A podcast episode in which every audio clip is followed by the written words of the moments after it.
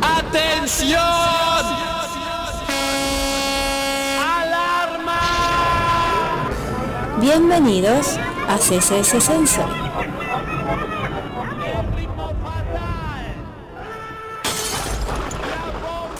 A tu programa Tiempo para Matar.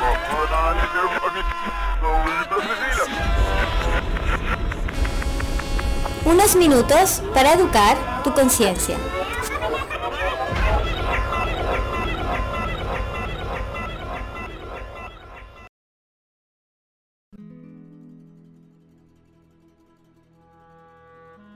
Bueno, queridos amigos, bienvenidos a un nuevo episodio de CCS Sensores.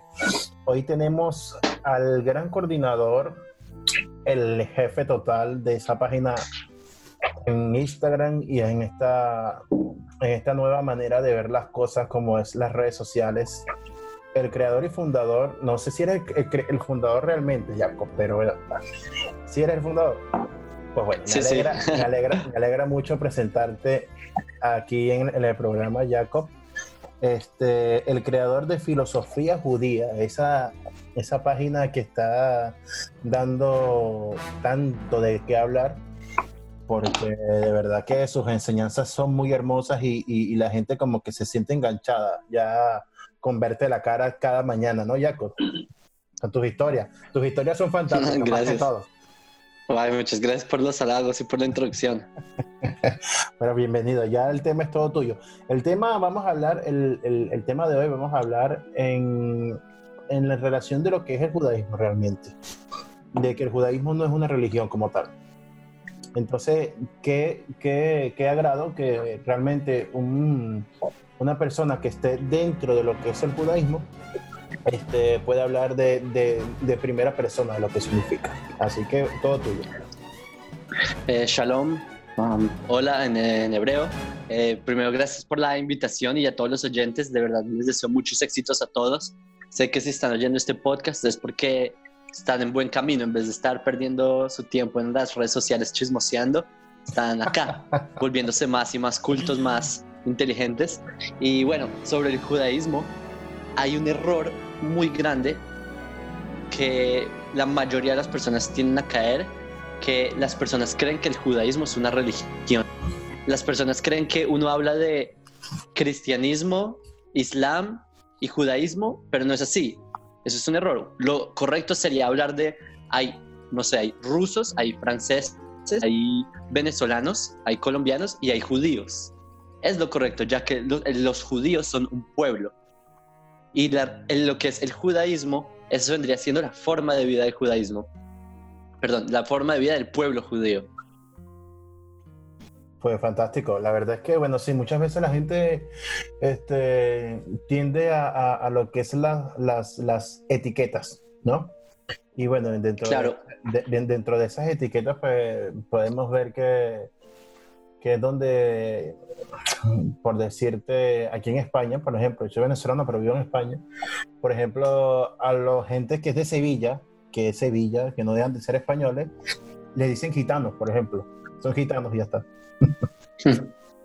Entonces, pues bueno, nada, me, me encantaría que, que- que, por ejemplo, eh, ¿en qué sentido tú dirías que, que el pueblo de judío, eh, qué, qué es lo que significa para Mira. el pueblo de Israel, para el pueblo de Israel el judaísmo?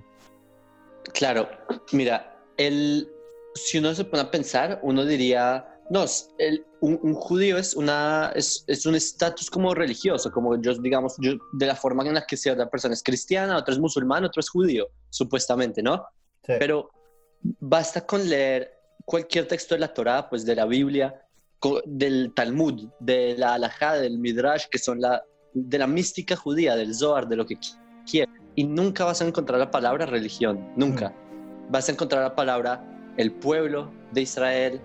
Eh, es que desde los inicios, cuando tú miras cómo, cómo es la historia de todo, viene Dios y le dice a Abraham, que es el patriarca de la familia, y le dice, eh, ve, vete de tu casa, de tu tierra, a, a la tierra que te mostraré, y voy a hacer de ti un gran pueblo. Es Halegoy Gadol, un gran pueblo. Él no dice, te voy a hacer una gran religión, es un pueblo. Y más adelante vemos como es así, las, Jacob, Jacob con las tribus, no, no son las 12 religiones, 12 tribus, y una de esas tribus es Judea, Yehudá, Mm. en hebreo, que de ahí nosotros descendemos, los judíos. Nosotros no descendemos de la religión de Judea, nosotros descendemos de la tribu de Judea, o sea, es un aspecto nacional.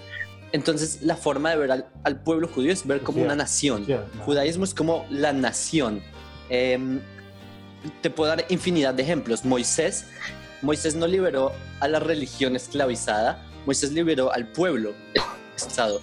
Claro. Moisés liberó, o sea, piensa que era un pueblo que eh, vivía en la- lo que era la tierra de Canaán, hubo hambre en la época de José, de Yosef, bajaron a Egipto por, mientras la hambruna porque habían siete años de abundancia, mientras los siete años y se quedaron allá, los esclavizaron. No, no es que se hayan convertido a otra religión, no, esclavizaron a un pueblo Mm. porque así hacían los egipcios, esclavizar otros pueblos, otras civilizaciones, y la libertad nacional del pueblo judío es cuando es la, lo que se conoce como la Pascua o Pesach en hebreo, Sí. Passover en inglés, y más adelante, si es que basta con leer cualquier libro del- de, la- de los profetas, por ejemplo, es el rey David. Rey es una figura política, no es el rabino David, no es una figura religiosa. Todos nuestros líderes siempre fueron figuras nacionales, políticas. Es más, hasta el futuro. El- nosotros los judíos, como sabes, nosotros aún esperamos al Mesías. ¿Quién es el Mesías? Claro. es un, un ungido, es un, será un rey. Es decir, nosotros estamos esperando un líder político y no un líder religioso. Entonces, entre más, más si uno conoce los básicos del judaísmo, uno entiende que nunca se habló de religión, pero la palabra religión fue cuando nosotros fuimos exiliados hace dos mil años de la tierra de Judea a manos del imperio romano, la campaña de Tito, nos expulsaron de nuestra tierra. Ahora imagínate este pueblo difundido por todo el mundo, con muchas tradiciones, muchas, la Torá, con todos estos, el Shabbat y todos estos, eh, los preceptos, cómo las naciones del mundo podían definir a este pueblo tan extraño. ¿Qué es esto? Son, no son como, digamos, en Alemania, en yo que sé, donde llegaron a Marruecos, Irak, Persia en esa época, ya que Irak no era. ¿Y, y cómo, cómo los definían? Los, yo- yo supongo que los alemanes decían, bueno, nosotros los locales somos alemanes, pero estos tipos qué? Ellos no son alemanes, ellos vinieron de Medio Oriente, vienen acá con sus tradiciones, son algo ajeno a nosotros, son judíos. Pero con el tiempo, como no supieron definirlo, desde que de hecho esto ocurrió más de que se- desde la separación de los conceptos de Estado y religión, cuando se separaron estos conceptos, empezaron a decir, ah, no, como los judíos no tienen un territorio, no tienen un Estado, entonces, por ende, son una religión. Es como hicieron como una falacia para llegar a la conclusión de que somos una religión. Pero gracias a Dios que hoy en día el pueblo judío volvimos a tener un Estado, volvimos a nuestra tierra, volvimos a nuestra definición original. Gracias a Dios volvemos a ser considerados el pueblo judío y poco a poco más personas van eh, viendo de vuelta la verdadera definición de lo que es el judaísmo, que es un aspecto nacional del pueblo judío. Pues de verdad que es fantástico. De, a mí, a mí me, me- me parece grandioso como Israel, por ejemplo, sabemos que una franjita, ¿no? Una franjita parece, eh, es a Chile, es a Chi- parece a Chile picado por la mitad. Y, y en ese momento, pues te das cuenta que, bueno, Israel tiene como que, por decir, entre comillas, sus enemigos. Tiene a Siria, tiene a Irak, los tiene a todos lados. Y esos son pueblos, por ejemplo, que viven en odio, un odio constante.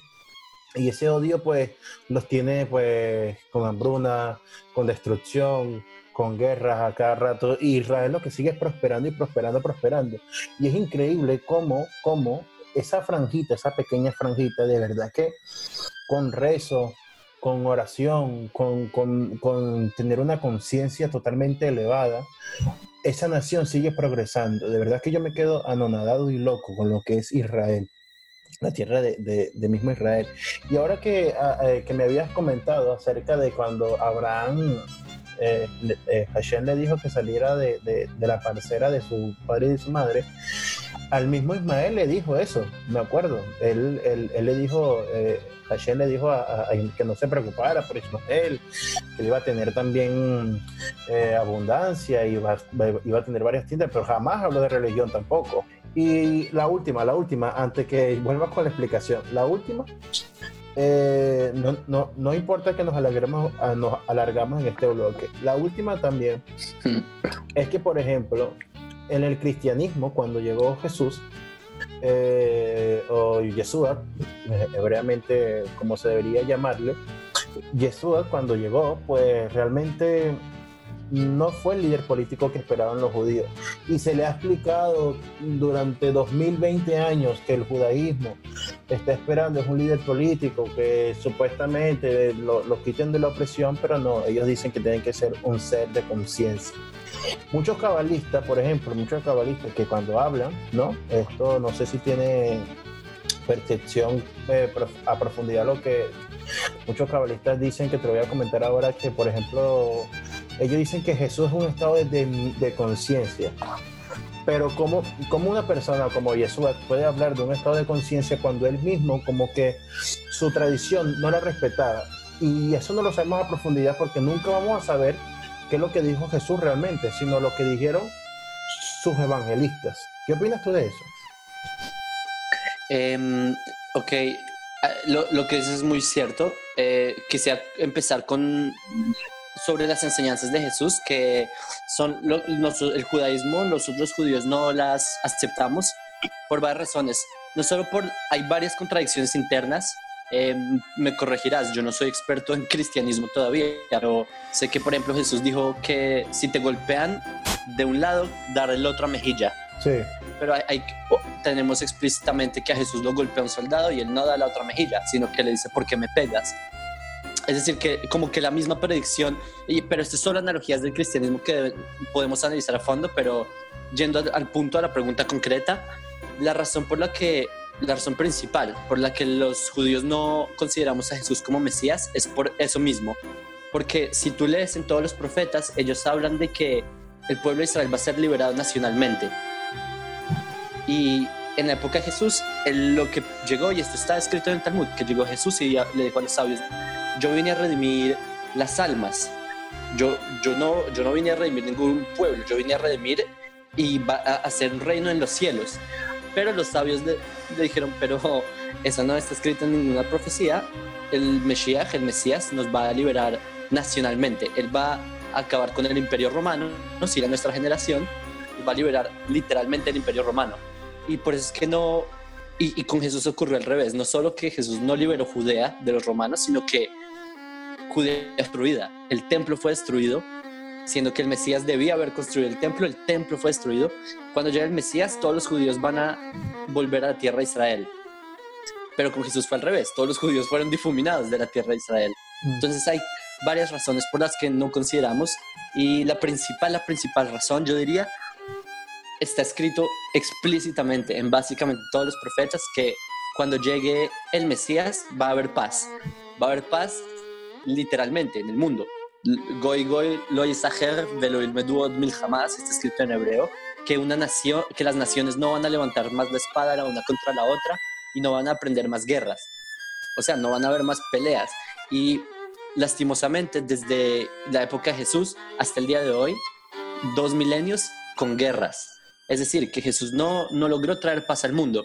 Y eh, eh, aquí es donde es la diferencia teológica que el cristianismo dice, no, si hay paz, es una paz interna, es una paz en las almas, es una paz virtual.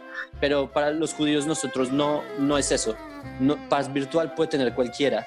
Lo que trae el Mesías es una paz de verdad. Es la, la verdadera salvación del mundo, la que estamos esperando, una paz de verdad. Y además, cabe aclarar que nunca en el judaísmo ningún profeta dice que el Mesías vendrá dos veces o cosas por el estilo eh, hay, hay Mashiach ben Yosef, Mashiach ben David, pero son conceptos diferentes.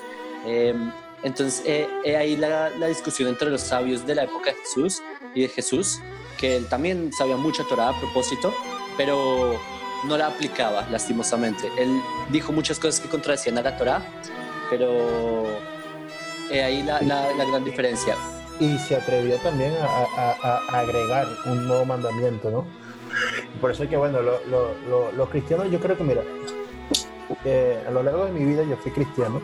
Te puedo hablar concretamente este, lo que es el cristianismo en sí.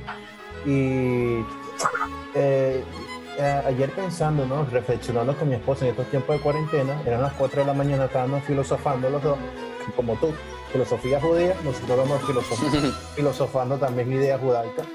Y yo le dije, por ejemplo, eh, eh, los cristianos se, se basan mucho en la idea de que Jesús es un nuevo pacto. Y, y, y, de ahí se formalizan. Ellos de ahí quieren formalizarse. Pero realmente, realmente, cuando tú lees el Antiguo Testamento, lo que es para nosotros eh, el. Ah, se me, se me olvidó la palabra. El Torah. El, lo que es el Tanakh, cuando nosotros leemos a profundidad lo que es el Tanakh, eh, nos damos cuenta de que una parte contradice a la otra. Y en esa contradicción te das cuenta que es la última la que no tiene sentido. Entonces, para ellos formalizarse y aún más dañar tu idea para seguir, para mí, yo lo pienso así. No sé si la gente se sentirá identificada. Eh, para mí y para la gente que quiera aceptar esta idea, es simplemente como que te quieren manipular diciéndote, ¿no? Diciéndote que no, que no tomemos tan literal lo antiguo, sino que nos enfoquemos nada más en lo nuevo. Pero claro, eh, si leemos el Nuevo Testamento, vemos que desde la época de que empezó el calendario romano, que llegamos hasta el año 2020, eh, la Biblia ha sido, la, la, la, las enseñanzas y las palabras y todas estas cosas han sido manipuladas de una manera totalmente inimaginable. Y más aún así, eh, creyendo, por ejemplo, que, que, las ideas judaicas y que las cosas del judaísmo eh, el, eh, no, no, lo llaman Torah, sino que simplemente lo quieren llamar el Pentateuco, así, eh, o el Antiguo Testamento. Entonces, como que por nosotros no respetar una cosa, nos quieren desorientar. Una cosa de que, por ejemplo, yo viví en los Estados Unidos y lo viví de primera mano porque lo vi, es, por ejemplo, el tema del Ku Klux Klan. Cuando yo vi el tema del Ku Klux Klan, este, nunca entendí por qué, por ejemplo, ellos se, se, se, se, quieren como que enfocar que Cristo, Jesús, su Cristo, su Mesías, este, era rubio con ojos azules. Y otra cosa, eh, y otra cosa, aparte de que saben que, bueno, que los judíos son rubios, hoy en día, antes que no se sabe, para mí los judíos son como tú, ese mismo color de piel, ese, esa misma eh, fisiología, ¿no? Física. Eh, aparte de ellos, eh, dicen odiar a los judíos y dicen los mormones, por lo menos odian a los judíos. Y simplemente yo he hablado con varios de ellos. Siempre les digo, pero una cosa, una cosa te voy a dejar aquí clave, que es esencial. La persona que tú tanto idolatras y procesas sus enseñanzas era un judío ya nada más por ahí, esa, eso deja que ellos piensen y se vayan. Yo, eh, hay una, no sé si lo has visto, hay una, hay una frase muy, muy típica eh, en Latinoamérica que dejo, dejo esto aquí y me marcho lentamente. así es. Y así sucesivamente. Entonces, eh, explícanos tú de, de, de, cierta manera qué, qué es lo que piensas acerca de los temas. Claro, eh, ah, antes que nada, algo, que, algo curioso. Sí. Antes, disculpa, disculpa. Antes que nada, porque, porque he visto también que viajas mucho. O sí. sea, que, que, que, eres bastante, eres bastante, eres bastante como que tienes bastante ro roce con las culturas del mundo, ¿sabes? sí. Eh, ah, antes quería decirte un, un dato que mencionaste el tamaño de Israel. ¿Sabías que tú estás en territorio español, verdad? Sí. Israel es, imagínate coger Valencia, Valencia, dos veces es Israel. Valencia. Así es de, es, sí, si coges Israel, eh, Valencia y lo multiplicas por dos, que es chiquitico todavía, ese es el tamaño de todo Israel. Imagino. Sí, y piensa que todo el conflicto árabe dice, no, nos, roba, nos robaron territorio, veintipico sí. países, les robamos eh, un una porcioncita de tierra supuestamente robada. Hasta, pero... hasta la misma Ru Rusia, que queda, yo no sé a, a cuántos kilómetros de, de, Israel, pues, pues está diciendo que le robaron. bastante, sí. bastante curioso. Sí, siendo que los judíos somos eh, nativos de Judea. Solo por cuestiones históricas nos difundieron por el mundo a la fuerza, pero, pero de verdad nosotros somos más, o sea, los judíos somos más antiguos en Israel que cualquier español en España, antes de que existiera la idea de España. Eh, pero hay algo muy interesante que tú dices que cómo se debería ver un judío, como yo, quizás así más medio oriental, quizás rubio, quizás eh, como los etíopes, ¿cómo? Hay un rabino mío, dice, y es cabalista, no como los de Instagram, esos cabalistas que supuestamente son cabalistas, pero sino que en verdad estudió con el Rabashlag y de los más grandes cabalistas de Israel en este momento. Él dice así, hay una frase que dice que Israel, eh, nosotros decimos gracias Dios que nos escogiste entre las naciones. Entonces todos dicen, no, el pueblo elegido, pero ¿qué significa que Dios nos escogió entre las naciones? Significa que nosotros somos esparcidos por muchas naciones, en judíos en Marruecos, judíos en Francia, judíos en Colombia, judíos en Estados Unidos. Y Dios los escogió, los tomó de las naciones y los reunió de vuelta a la tierra de Israel.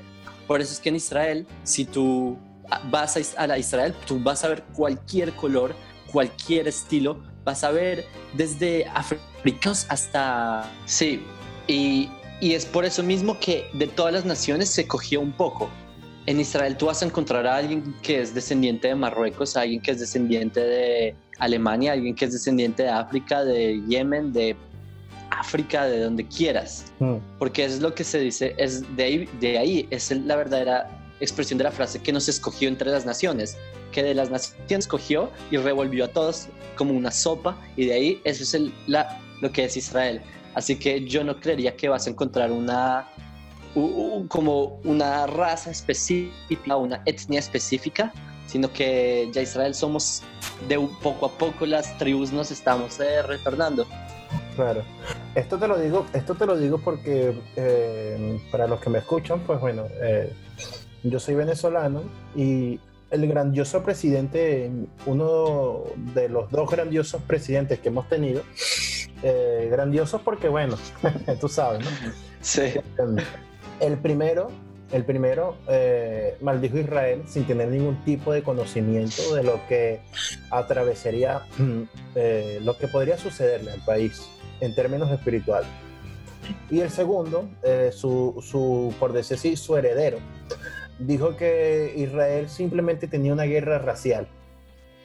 Entonces, claro, cuando cuando tú entras al judaísmo, que tú te puedes conseguir este, una persona así como de, de tu etnia, este, o, que se parezca a mí, que yo tengo más rasgo de, de, aborigen, por decirlo así. Eh, cuando consigues un negro, después una persona con el pelo rojo, después una persona con el pelo amarillo, y tú dices, wow, pero es que de verdad hay, hay, hay tanta gran variedad y la gente se, se, se basa. Yo creo que hemos, eh, que, que es más el odio que la razón acerca del pueblo judío, lo que es el judaísmo como tal. Y yo creo que ese odio hay que combatirlo, pero no combatirlo eh, cayéndonos a golpe ni nada, sino que, disculpen, disculpen, ya va, eh, entiendan que nosotros somos así y que nuestras enseñanzas más bien son luz para ti, porque somos elegidos para darles luz a ustedes. Entonces, por favor, cálmense, lleva, mira, vamos a razonar un poquitico aquí, por ejemplo. Si nos vamos, yo creo que la pandemia esta de coronavirus es un poquito más un tema, tú sabes, mm, más espiritual, ¿no? Pero vamos a decirnos que fue, vamos a decir que fue el murciélago. El murciélago. Vamos a decir que fue el murciélago. Bueno, en el tema, fue el murciélago. Vale, ok. Este, eh, el murciélago muerde mucho al cochino. Porque lo ve en la noche y lo pica, ¿sabías, no? Lo pica y, entonces toda la enfermedad supuestamente que tiene el murciélago en los dientes se le queda al cochino, al, cerdo o al puerco, como le digan en sus países, se queda dentro, ¿no? Se queda dentro y, ya él lo tiene, ya él está enfermo. Después tú vas y te comes, eh, muerdes, eh, matas el cochino y te lo comes. Sí, toda la contaminación que tiene el animal, porque era impuro, te lo comes. Y ya el virus, todo, todo eso, todas esas bacterias, todas esas enfermedades, pues están en tu organismo. Entonces, normalmente que el tema como que evolucione. Y, y, y, comer animales que, que realmente que conchale, mira, te estamos diciendo que no se puede comer serpiente, ¿vale? No, vas y te lo comes porque sí, porque me da la gana, porque yo creo que soy autónomo y hago todas estas series de cosas y bueno, los judíos no tienen razón y los odiamos y ya está. Sí, así es, lastimosamente.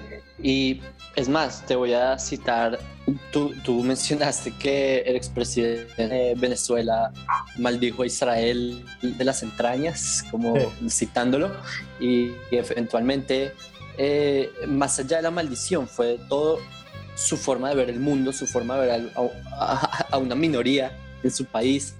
Y obviamente eso está es solo es una forma, eso es como una de las expresiones de cómo piensa esa persona. Las demás proyecciones se vieron en corrupción, en, eh, narcotráfico, etcétera, etcétera.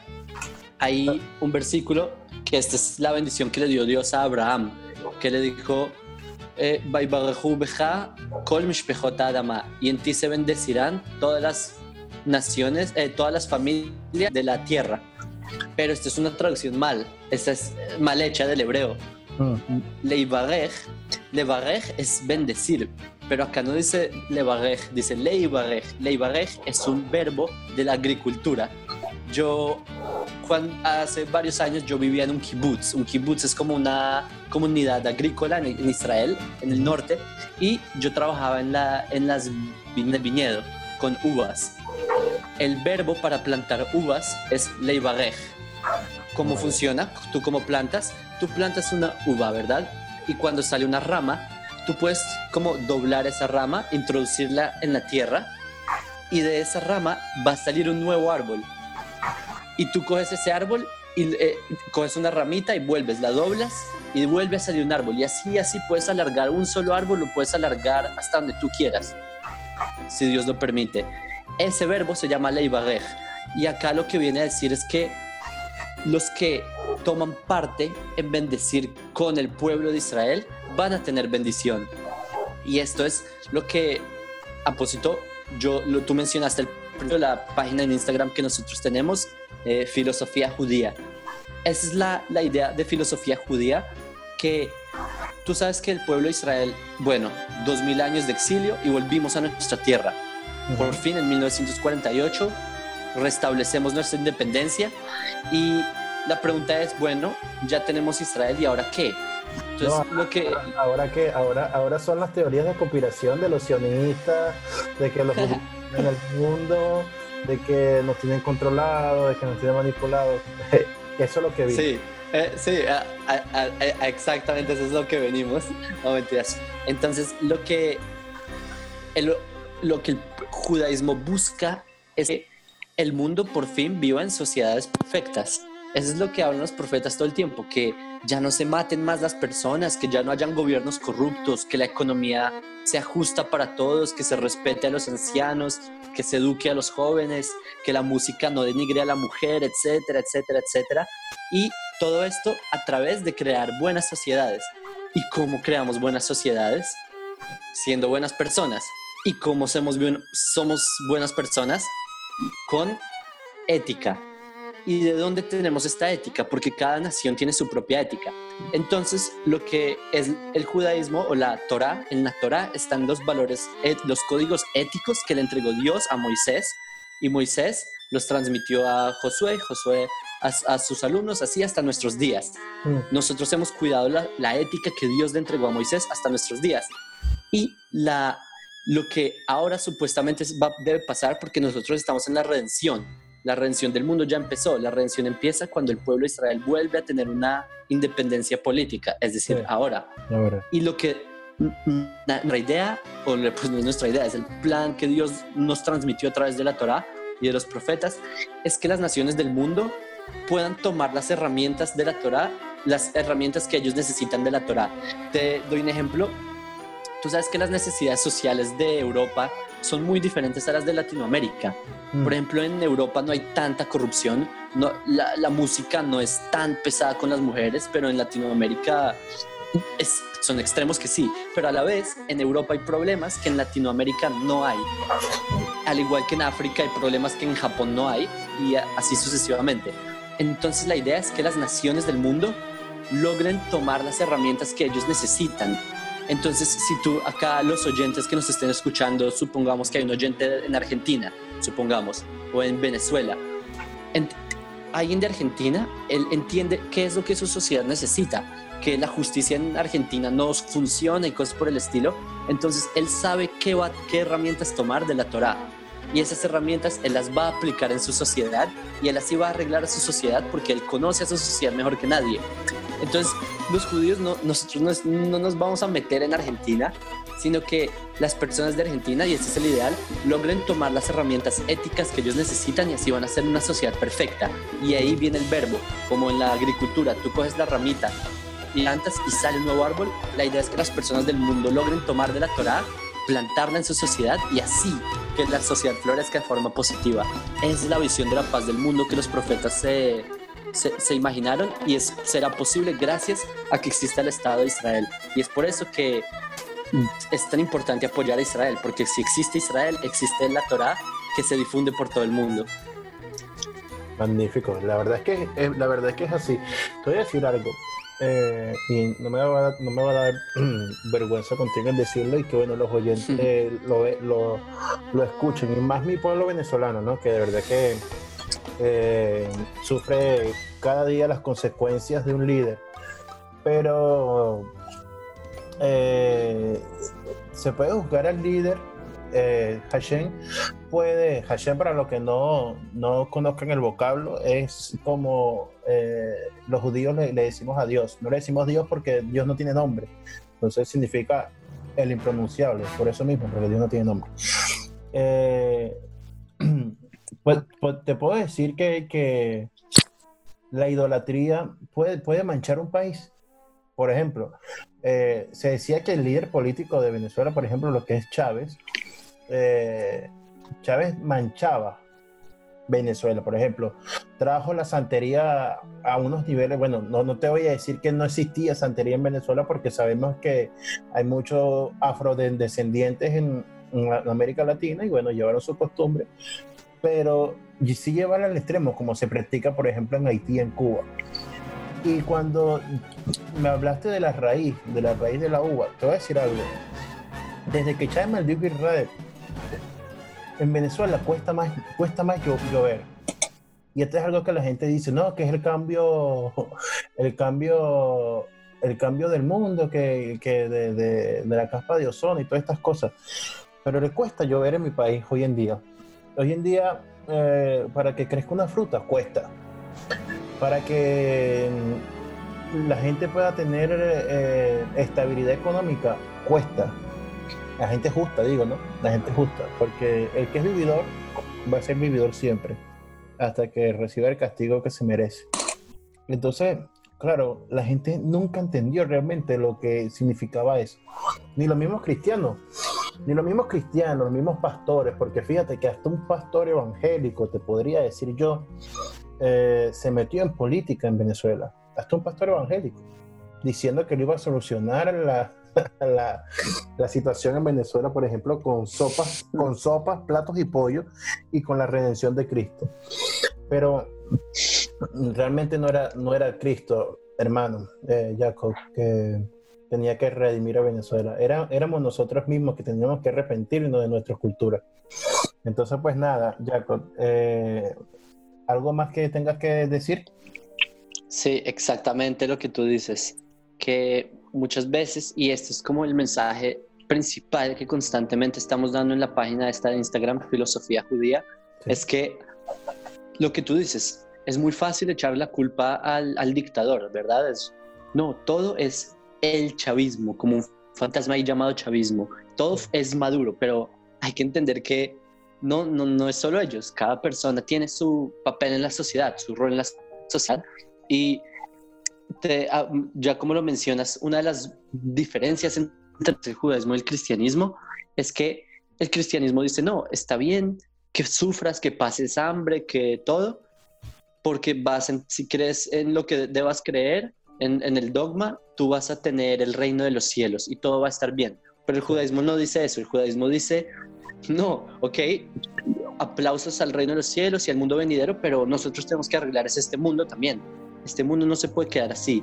Entonces, ¿sabes? No basta con solo rezar y rezar y quedarse esperando a que ocurra un milagro.